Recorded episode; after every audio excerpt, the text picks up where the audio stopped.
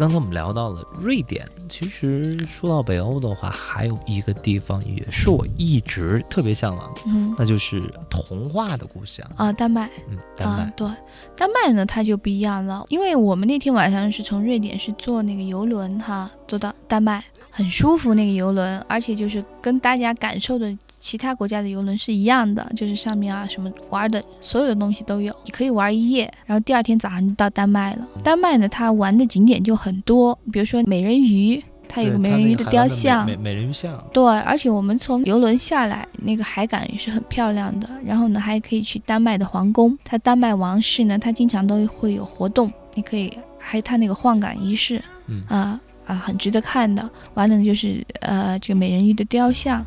啊，还有丹麦呢，它有一条就是运河，运河两边呢很多的酒吧，那个晚上是非常热闹，也可以去。而且在丹麦逛街呢，它有一条步行街，前后大概可以逛两个小时。所有东西都有卖的，什么各种各样的名牌啊什么的，你也可以在那边看啊。就它就相对来说要比其他的那两个国家哈就要热闹太多了内。容更丰富一些，对，它又感觉浮华的东西又开始来了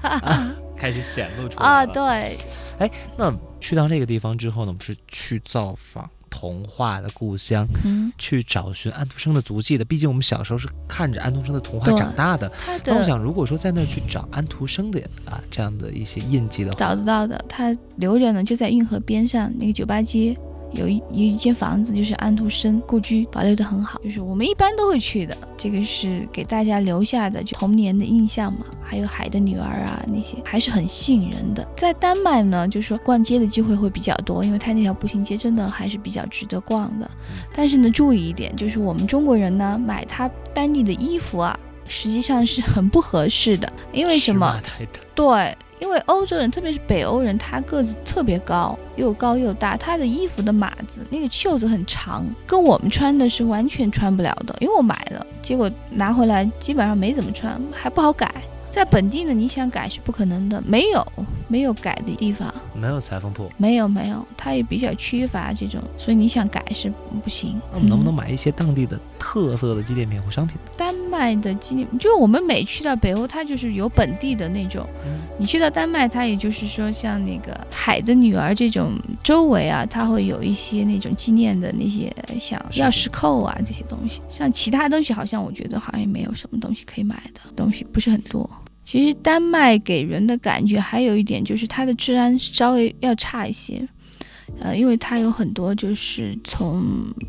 印度啊、巴基斯坦过去的那些人，就生很多的小孩，然后因为他福利好嘛，嗯、所以他相对来说会有一点乱，嗯、所以呢，我们晚上出去的时候就不像北欧的其他几个国家很安全的那种感觉，还是要小心一些还。是要结伴而行。对，特别是我们欧洲自由行呢，要跟大家提起的就是一定是安全问题，因为我们中国人。中国的游客给欧洲人的感觉是太有钱了，因为老外呢身上他不会超过两百块欧元的，他们都刷卡。那么我们中国人呢习惯是带现金不带卡，实际上我们出去整个欧洲啊非常方便，你就带你的信用卡去消费，真的很方便的。什么地方大部分商场都是可以刷卡的，就不要带太多现金，因为在欧洲啊，就是现在中国游客已经是那种别人盯的目标了，嗯因为想中国游客身上带太多现金那句俗话嘛，不怕贼偷，就怕贼惦记。对，还有一点呢，就是我们要注意我们个人的形象哈，到处都是中国人旅游的。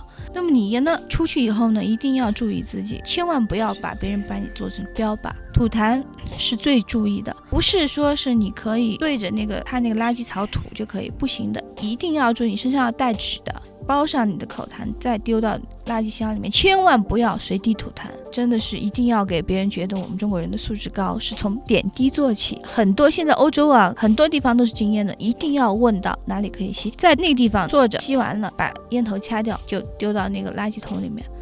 要不然的话是重罚，罚的非常的严，这个是一个问题。还有一个就是打电话，老外呢他非常注意，很多的餐厅是不可以打电话的。而且我发现我们出去有很多人很不注意那个电话啊，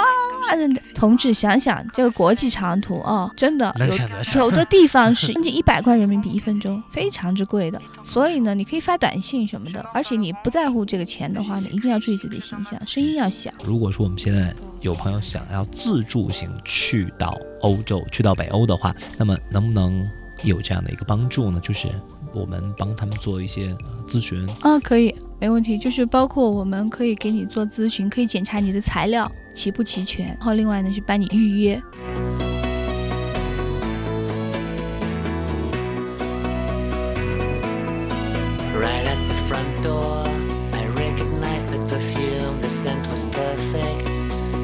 dusk by the moon. There must be many